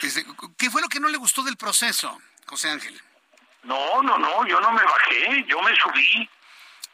Y los, los tres presidentes de los partidos y la sociedad civil me solicitó que considerara yo la posibilidad de encabezar los trabajos que van a elaborar el, eh, el, el, plan de gobierno, nada menos eh, el plan de gobierno de la próxima coalición.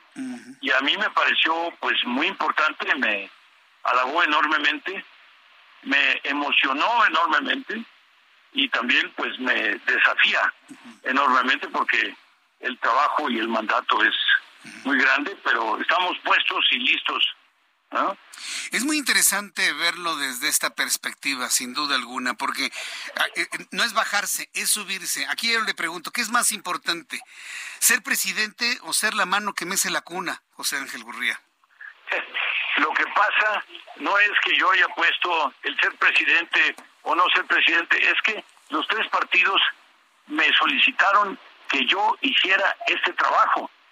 Y me pareció que si los tres partidos me, lo estaban eh, pidiendo y al mismo tiempo, eh, si para ellos era importante, eso quiere decir que en todo el proyecto, este elemento en el cual yo podía hacer una contribución, pues eh, era crucial y por lo tanto yo acepté.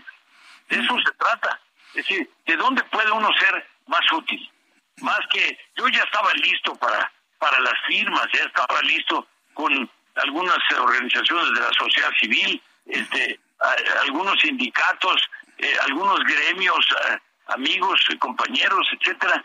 Todo el mundo ya se había puesto a trabajar desde el día 26 en que se supo que necesitábamos eh, las firmas, pues ya se había puesto en acción toda esta maquinaria y yo no tenía duda de que íbamos a conseguir las firmas.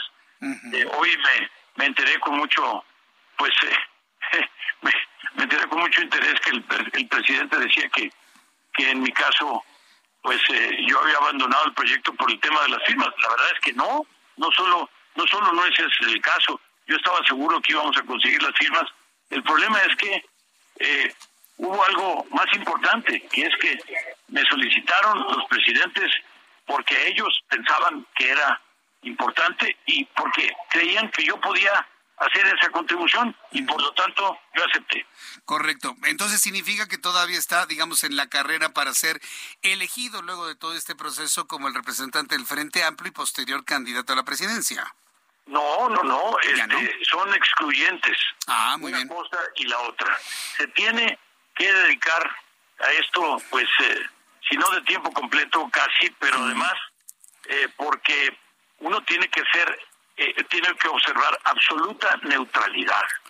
Si uno es candidato, pues no puede uno ser neutral, ¿verdad? Este, y si uno es candidato, pues, pues favorece primero al proyecto de uno mismo y, y, y, a lo mejor al de al de algún otro. No, no, no, no, no. De lo que se trata es de observar absoluta y total neutralidad, absoluta objetividad y de certeza.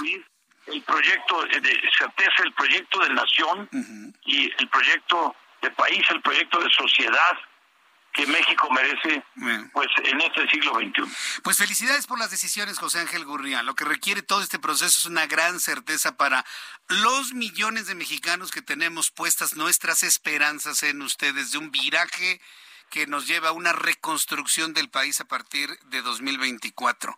Confiamos en ustedes. Jesús de, lo, Jesús, de lo que estamos tratando es de darle a la, a la sociedad mexicana esa certeza de la que tú estás hablando, y además eh, con gran calidad y además eh, con gran cohesión en cuanto a que sean los tres partidos y la sociedad los que participen.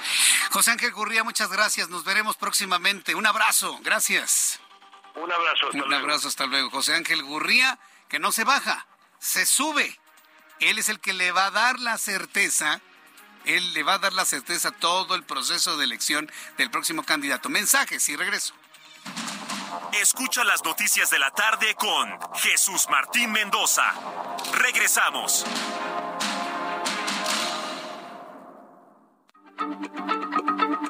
Heraldo Radio, la H se lee, se comparte, se ve y ahora también se escucha.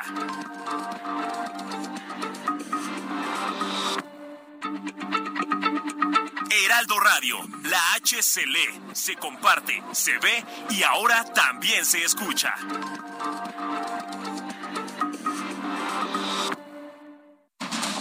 Continúa Heraldo Noticias de la tarde con Jesús Martín Mendoza.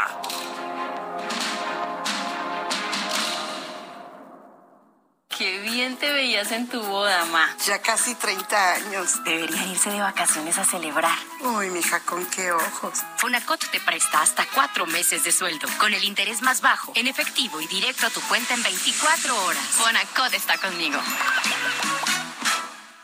Gobierno de México.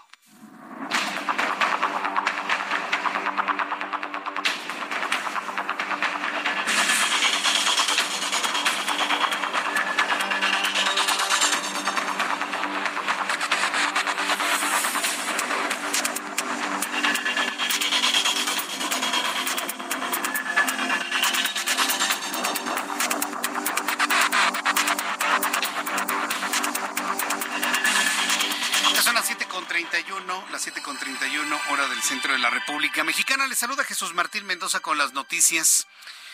Eh, yo espero eh, en los próximos días, eh, tal vez mañana, jueves, viernes, inclusive la próxima semana, es que miren, tengo que revisar con todo detalle la película de Eduardo Vedrastegui y Mel Gibson de Sonidos de Libertad.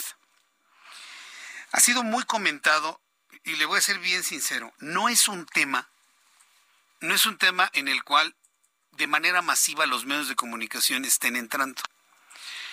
Porque hablar del tema del abuso infantil, y para que quede bien clarito, ¿sí? el tener relaciones sexuales con niños pequeños, desde bebés inclusive. Este verdadero drama que ocurre pues, en México, en Colombia, y en esta película se muestra cómo tienen algunos niños en tiendas de campaña hechizas en la frontera entre México y los Estados Unidos. Revelan datos de que el dinero arrojado por este crimen puede superar inclusive el del mismísimo narcotráfico. Eso me parece escandaloso. Entonces, en esta película donde se hace esta denuncia, que evidentemente lo mete usted a una serie de catacumbas informativas a manera de laberinto donde quién sabe si haya salida, muchos no le quieren entrar. Pero no se trata de entrarle para solucionar el problema. Le puedo asegurar que no lo vamos a solucionar si tomamos en cuenta quiénes están involucrados en este asunto no nada más en México, a nivel mundial. De lo que se trata es que lo visibilicemos, que los papás y las mamás sepan que esto existe, que las autoridades sepan que esto existe y defendamos en la medida de nuestras posibilidades a los niños. Eso es lo que tenemos que hacer.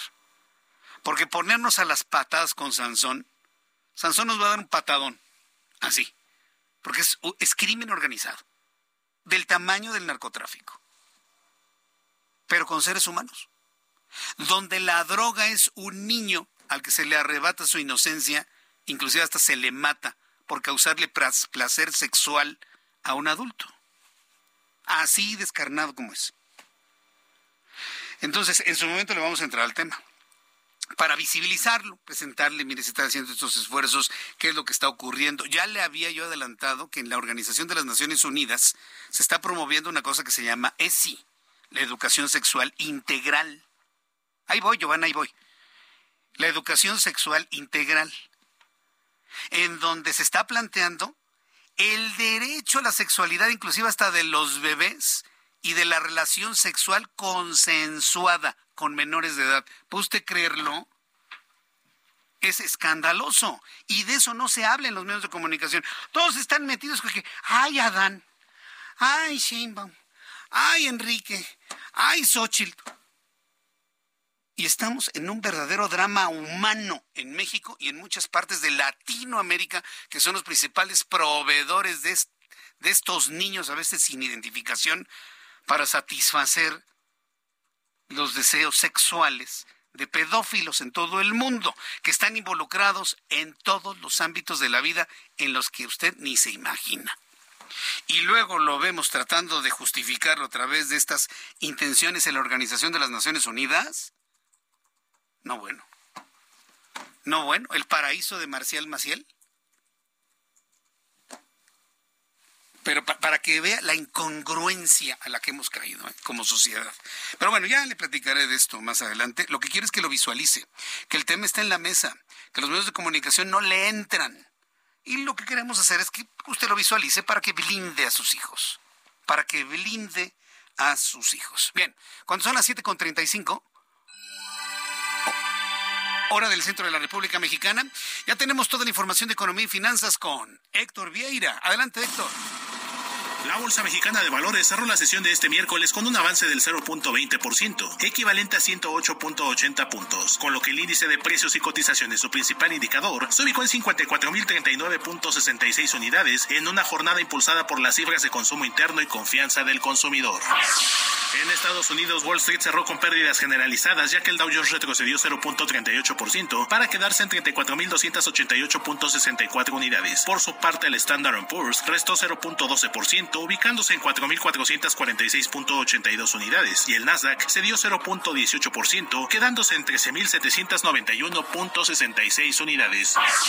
En el mercado cambiario el peso mexicano se apreció 0.25% frente al dólar estadounidense y cerró en 16 pesos con 51 centavos a la compra y 17 pesos con un centavo a la venta en ventanilla. El euro cerró en 17 pesos con 60 centavos a la compra y 18 pesos con 46 centavos a la venta. El Bitcoin tomó un descenso en su valor del 1.18% para ubicarse en 30.486.10 dólares por unidad, equivalente a 518.533 pesos mexicanos con 50 centavos. El Instituto Nacional de Estadística y Geografía informó que en junio el indicador de confianza del consumidor tuvo un avance de 0.6 unidades para llegar a 45.2 puntos, su nivel más alto desde noviembre de 2021, mientras la confianza del consumidor subió 1.5 puntos para situarse en 43.3 unidades. El Instituto Mexicano del Seguro Social dio a conocer que en junio se presentó un crecimiento mensual de 24.398 puestos de trabajo, la menor cifra para un sexto mes desde 2020, para llegar a un acumulado de 514.411 empleos generados al primer semestre del año.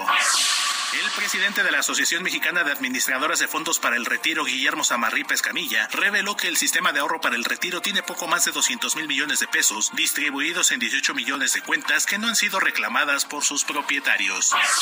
La Alianza Nacional de Pequeños Comerciantes informó que en el primer semestre del año, la venta de cigarrillos y productos de tabaco disminuyó 22.11% debido a la prohibición de su exhibición, lo que ha afectado a cerca de 200 mil tienditas de la esquina en el país. Informó para las noticias de la tarde Héctor Vieira. Gracias Héctor Vieira por la información de economía y finanzas y hablando precisamente de economía y finanzas y tomando en cuenta lo que hemos hablado hoy sobre el tipo de cambio y la situación del dólar, quiero decirle a usted que por alguna razón de tipo de cambio, de instrumentos financieros, de eh, la llegada de sus utilidades ahora en el mes de mayo, si le quedó todavía algo de ahorros del fin de año anterior o le ha ido bien, porque también hay que decirle a la gente que le ha ido bien, y tiene usted un capital que no sabe qué hacer con él, yo le recomiendo que lo invierta en eh, los servicios de instrumentos financieros de Citibanamex. Por tiempo limitado, me están diciendo nuestros amigos de Citibanamex, esto ya, ya va a terminar, por favor aprovechenlo, por tiempo limitado le están invitando a nuestros amigos de Citibanamex a que obtenga hasta un 13% de rendimiento en pagaré o invertir en el fondo BLK 1 más de BlackRock sin plazos forzosos. Citibanamex le invita a que inicie hoy mismo su vida de inversionista y pueda obtener hasta el 13% de rendimiento y inclusive lo puede hacer a través de su teléfono celular en la aplicación de Citibanamex. Es una invitación que le hacemos aquí en el Heraldo Radio. Cuando son las 7.39 horas del centro de la República Mexicana, hablamos de invertir. Muchos mexicanos y extranjeros, pero muchas familias mexicanas deciden invertir en empresa, en crear infraestructura, en crear plazas de empleo, en invertir en nuestro país porque creen en nuestro país a pesar de las condiciones que vivimos actualmente. En la línea telefónica, José Medina Mora, presidente de la Confederación Patronal de la República Mexicana, la Coparmex. Estimado José Medina Mora, bienvenido. Buenas tardes, Jesús Martín, qué gusto saludarte. muchas gracias por este tiempo para el auditorio del Heraldo. Bueno, estamos viendo cómo está el tipo de cambio. Eh, estamos viendo que hay un ánimo de muchos empresarios en querer invertir pero ¿por qué este ánimo empieza a crecer de querer invertir en nuestro país cuando seguimos teniendo problemas de inseguridad, cobros de piso y otro tipo de fenómenos que no entusiasman a más de uno? ¿Cuál, es el fenómeno que está dentro de esto, estimado José?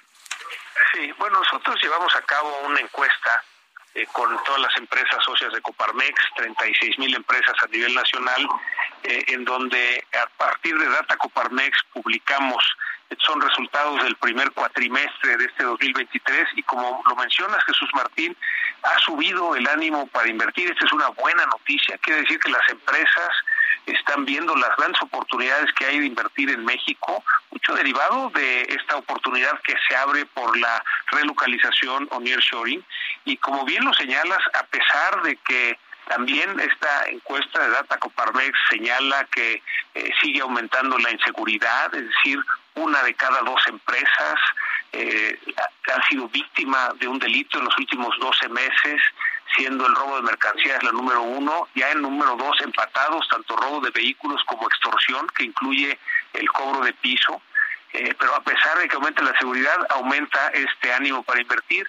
También en cuanto a los trámites burocráticos, las regulaciones, a pesar de que aumentan estos obstáculos eh, para poder eh, operar las empresas, eh, aumenta el ánimo para invertir. Y otro de los indicadores que publicamos tiene que ver con la corrupción, es decir, con el, cuando se han enfrentado las empresas a corrupción en los trámites, ya sea con dependencias federales, estatales o municipales, y a pesar de que aumenta esta incidencia de la corrupción, pues de todas maneras está aumentando este ánimo para invertir eh, Jesús Martín, nos parece que es una buena noticia que a pesar de las circunstancias, como decíamos, de aumento de inseguridad, de aumento de trámites regulatorios, de aumento de corrupción, las empresas están aumentando este ánimo para invertir. Esto no es, es digamos, en, promedio, eh, 53.4% de las empresas socias de Coparmex están eh, aumentando este ánimo para invertir, pero bueno, destaca que eh, Querétaro, Yucatán, Michoacán, Nuevo León y Coahuila, pues tienen eh, más del 60%, llega hasta el 65% de las empresas con ese ánimo para invertir, pero también por otro lado hay estados como Morelos, Zacatecas, Nayarit, Baja California Sur y Tabasco, en donde el ánimo para invertir está abajo del 40%, llega en caso Morelos hasta el 20%, es decir, no es una situación pareja en todos los estados, pero en promedio, esto que vamos midiendo cada eh, cuatrimestre, eh, aumenta este ánimo para invertir. Me, llama poderosamente la atención lo que ocurre en Michoacán, porque digo, lo puedo entender en un Querétaro, puedo entenderlo en un Yucatán, pero en Michoacán, y, con niveles del 60%, ¿cómo, ¿cómo se explica esto, estimado José? Bueno, eh, este, la, la explicación del, del por qué aumenta el ánimo para invertir, este, pues tiene que ver con las oportunidades que ven eh, que se, se, presentan precisamente para las empresas y pues sí llama la atención porque es un estado en donde cuando volteamos a ver cómo está la, inseguridad pues nos damos cuenta que de los estados en donde hay este reporte de eh, mayor inseguridad pues no es Michoacán digamos, eh, en los cinco eh, de mayor inseguridad, pero sí está, digamos, eh, en media tabla. en, en, cuestión de inseguridad, pues las empresas reportan en San Luis Potosí, Zacatecas, Morelos, Sonora, Tlaxcala y Chiapas. Este, mientras que por otro lado, los estados que reportan, digamos, una mayor seguridad están Coahuila, Querétaro, Yucatán, eh, y eh, California Sur. Es decir, eh, efectivamente hay no hay esta correlación directa, pero sí llama la atención y esto es tal cual lo que nos dicen las empresas que van a invertir. Pues José Medina Mora, yo agradezco mucho estos minutos de comunicación con el auditorio del Heraldo, conocer esta parte también de nuestra realidad. Lo agradezco infinitamente. Un fuerte abrazo y conversamos en la siguiente oportunidad, estimado José. Con mucho gusto, Jesús Martín. Un abrazo para ti y un saludo para toda tu audiencia. Muchas gracias. Hasta la próxima. Es José Medina Mora y Cansa, presidente de la Confederación Patronal de la República Mexicana. Entro en contacto con Luis Eduardo Velázquez, director del diario Semanero Digital Capital CDMX. Estimado Luis, ¿cómo te va? Bienvenido. ¿Qué tema nos tienes hoy? Buenas noches, estimado Jesús Martín, y un saludo a tu auditorio. Hay un tema grave que está afectando el ambiente de la Ciudad de México y también generando tensión social. El conflicto ha subido de tono en los últimos meses, pero hay que decirlo que ya es un asunto viejo. La tala ilegal en la zona de Topilejo y el Ajusco ya es alarmante. Por esa razón es que el gobierno de la Ciudad de México ya tuvo que tomar medidas importantes. La primera es que junto con autoridades federales de Morelos y la alcaldía Tlalpan instalaron una mesa de trabajo para atender la tala clandestina.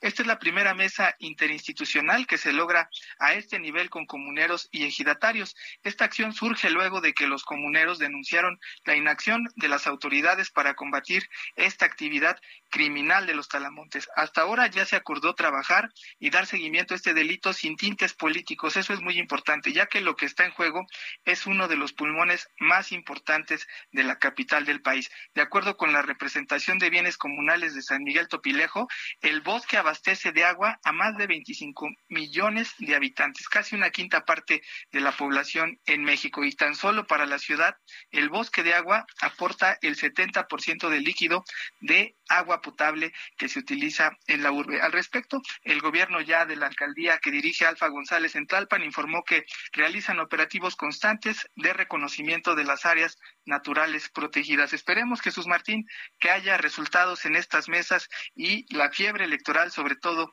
no vaya a dejar en el olvido este tema que sí es muy importante para los capitalinos. Sí, estas zonas han estado en el olvido de manera inmemorial y hacen lo que quieren. Eh, muchas gracias, Luis Eduardo, por toda la información que nos has dado sobre este tema del cual le llevaremos seguimiento. Gracias, Luis. Gracias a ti, te mando un abrazo. Son las 7 con 47. Alina Leal con toda la información internacional. El gobierno y las autoridades judiciales españolas celebraron que el Tribunal General de la Unión Europea de Luxemburgo retiró la inmunidad del expresidente catalán Carles Puigdemont y sus ex colaboradores Tony Comín y Clara Pansati, quienes huyeron tras declarar unilateralmente la independencia de Cataluña. Los gobiernos de Ucrania y Rusia se acusaron mutuamente de atacar una de las plantas nucleares más grandes del mundo, la cual se localiza en el sureste ucraniano y está ocupada por soldados rusos. Sin embargo, ninguna de las dos partes mostró evidencia para respaldar sus aseveraciones. En Alemania, una mujer de 64 años murió en Ried tras caerle encima a un árbol como consecuencia de los fuertes vientos que sacuden la zona. Las autoridades piden que la población tome precauciones y la policía de esta localidad comunicó el fallecimiento de la mujer, quien murió en el mismo lugar donde cayó el árbol y recordó que se recomienda desplazarse en lo posible a distancia de edificios, andamios, árboles y líneas de alta tensión. Este miércoles la Casa Blanca subrayó que la cocaína hallada este fin de semana en el edificio fue detectada en una zona muy transitada y destacó que ni el presidente Joe Biden ni su familia se encontraban en su residencia oficial al momento del hallazgo. El obispo nicaragüense Rolando Álvarez, condenado a más de 26 años de prisión por traición a la patria y excarcelado por unas horas por el gobierno del presidente Daniel Ortega, fue devuelto a la cárcel tras negarse a abandonar Nicaragua al exilio. Por otra parte, el cardenal nicaragüense Leopoldo Brenes negó que Álvarez, obispo de la diócesis de Maltagapa y administrador apostólico de la diócesis de Esteli, ambas en el norte de Nicaragua, hayan sido escarcelados por las autoridades nicaragüenses. La Administración Nacional Oceánica y Atmosférica informó que este miércoles la temperatura global promedio sobre la superficie del planeta marcó ayer martes 4 de julio el récord de 17.18 grados Celsius. El nuevo récord desde que comenzaron los registros en 1979 superó el anterior de 17.01 Celsius registrado el lunes pasado. Gracias, Alina, por la información internacional. 7 con 48. Adivine quién está aquí en el estudio el ingeniero Carlos Álvarez Flores, presidente de México Comunicación y Ambiente, y luego del derrumbe del tiradero en Naucalpa, no, no me lo quiero imaginar, ingeniero, bienvenido, buenas noches. Muy buenas noches, Jesús Martín, un saludo a los 15 millones de mexicanos de este lado y del otro lado del río. Pues sí, llevamos 68 incendios al día de hoy, a nivel nacional de, tiraderos, de tiraderos, al aire en todo el país, así es. Y ayer se llama Puente de Piedra Dicen que es un relleno, pero no, es un tiradero, un simple tiradero. Ahora bien, está en Santiago Tepatlasco, en Naucalpan, aquí muy cerquita. El problema te voy a decir cuál es. Al señor presidente López Obrador no le importa qué pase con la basura. A la secretaria María Luisa Albores González le importa menos. Al gobernador, que es decir, directamente va, Alfredo del Mazo no le importa. Y el otro se llama, es un agrónomo fitotecnista. Órale. Yo le digo forestal. Jorge Rescala Pérez. Y luego hay una disque procuradora de medio ambiente del Estado que se llama, es una abogada que se llama Cintia Aurora eh, Pérez, que dicen que es la procuradora. Ahora bien, hay 2.200 tiraderos. Nada más que este, este es muy especial, ¿sabes por qué? Porque dicen que es relleno, no es relleno. Lo defiende así, lo defiende Jorge Rescala. Los supuestos, los rumores, eh, las componendas que dicen muchos de los que están ahí metidos. Yo tengo amigos ahí, activistas que han estado muy cerca, hay dos tiraderos. Hay el oficial del, del municipio donde estaba Veolia, que lo corrieron hace 10 años porque no le pagaron. Y luego concesionaron a otros, a Terza, a Biomedic, y a este le han hecho la vida de cuadritos Jorge Rescala, que es el secretario. Pero en este tiradero se metió Jorge Rescala y lo defendió porque el municipio de la señora, una nueva presidenta panista, protestó porque este tiradero, dicen, bueno, pues es un grosso tiradero. Y acá el nuestro, que es este, no lo dejan funcionar. Y entonces dijo, lo vamos a regularizar, dijo Jorge Rescala. Eso fue hace casi dos años. No. El problema, te voy a decir cuál es, llegan dos mil o más de dos mil toneladas diarias a ese tiradero. Dicen que pueden ser 1.500 de la Ciudad de México. Esto es para Martí Bates. Dicen, dicen, dicen que Martí Bates es el nuevo jefe de gobierno, eso dicen, Bueno, pues ahí Bueno, bueno, bueno, por eso yo ahorita le voy a decir que, que ponga atención. Y también Lía Montes es la de Álvaro Obregón, ¿verdad? Eh, Lía Limón. Lía Limón, perdón. Lía Limón. Lía Limón. Entonces, todo esto son supuestos, pero de que cobran 200 pesos por tonelada por 2.000, eso me lleva a 140 diarias, ¿eh? 2.000 toneladas de a 200 pesitos. Son 146 millones de pesos por tener un mugroso tiradero, de manera que ese dinero alcanza para todos. Y está metido aquí, sin, muy vivo, lo conozco, se llama Cuauhtémoc Ochoa Fernández. Era verde, amigo del Niño Verde, estuvo con Peña seis años en la Semarnat, fue subsecretario, se canalizó recursos de la Semarnat a donde estaba en Cholula, se llama Profac Hidrolimpieza SASB. Aunque él dice que no es suya, pero es de sus, es sus, de sus empleados, de Pablo León y de eh, eh, eh Pablo León y Abelino Tobar que son sus chala, eran sus secretarios particulares de subsecretario. Entonces él no está en el acta, pero es muy vivo. ¿Sabes qué es ahora? Era primero verde, estuvo con Peña y ahora ¿sabes qué color es? Es morena. Ah, y como morena y como morena ya ganó, bueno, ya va a ser Delfina. O sea, este problema que ahorita estoy yo responsabilizando a Alfredo del Mazo, a Jorge Rescala y a su procuradora decorativa, va a ser de Delfina González y de un tal Pepe Cotulenc, que dicen que ese va a ser el nuevo secretario. O sea que el día 16 de septiembre va a ser problema de Delfina. Así que desde ahorita se los digo, ¿eh? Ahí les va. En septiembre ya vamos a saber quién es el candidato de Morena o candidata. Entonces, todos estos problemas, yo creo que ya es justo que el presidente, o bueno, el nuevo o la nueva, empiecen a voltear para resolverlo. Aquí hay un tema de corrupción. Ahora, hay muchos grupos vulnerables y otros grupos de poder que están metidos ahí en el negocio. De manera pues que es una tristeza ver que quedaron atrapados, decían que cuatro, pero ahorita hay dos cuerpos que no aparecen de empleados que estaban ahí, de, de pepenadores, quedaron atrapados se deslizaron siete mil toneladas. Se voló un Torton, un camión Torton voló hasta 500 metros porque explotó el metano, porque no está recolectado el biogás, porque es un mugroso tiradero. Pero 146 millones al año. A ver, ¿no tiene membrana? No, ¿cuál membrana? por favor, por favor, ahorita ya se, todo eso se regó y con las lluvias ahorita se van a generar decenas de miles de metros cúbicos de, de dixiviados que van a ir a contaminar. ¿Sabes a dónde va a bajar? Me están checando ahorita, pero creo que llega a Presa Madín. A Presa Madín también, otra vez. O sea que y puede llegar la basura. De manera pues que esto ya. Le paramos aquí, seguimos la semana que entra porque es tema. Y entramos más temprano. Vale, a las seis. Gracias, ingeniero.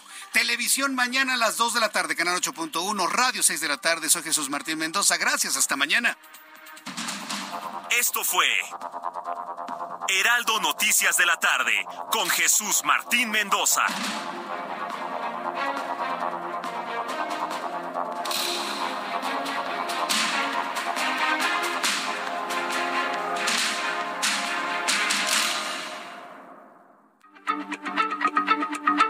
Heraldo Radio, la H se lee, se comparte, se ve y ahora también se escucha.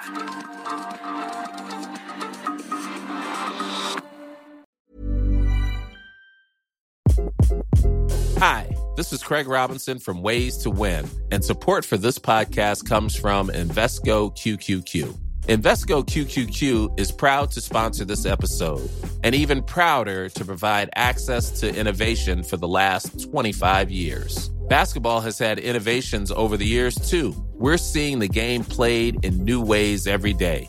Learn more at Invesco.com slash QQQ. Let's rethink possibility. Invesco Distributors, Inc.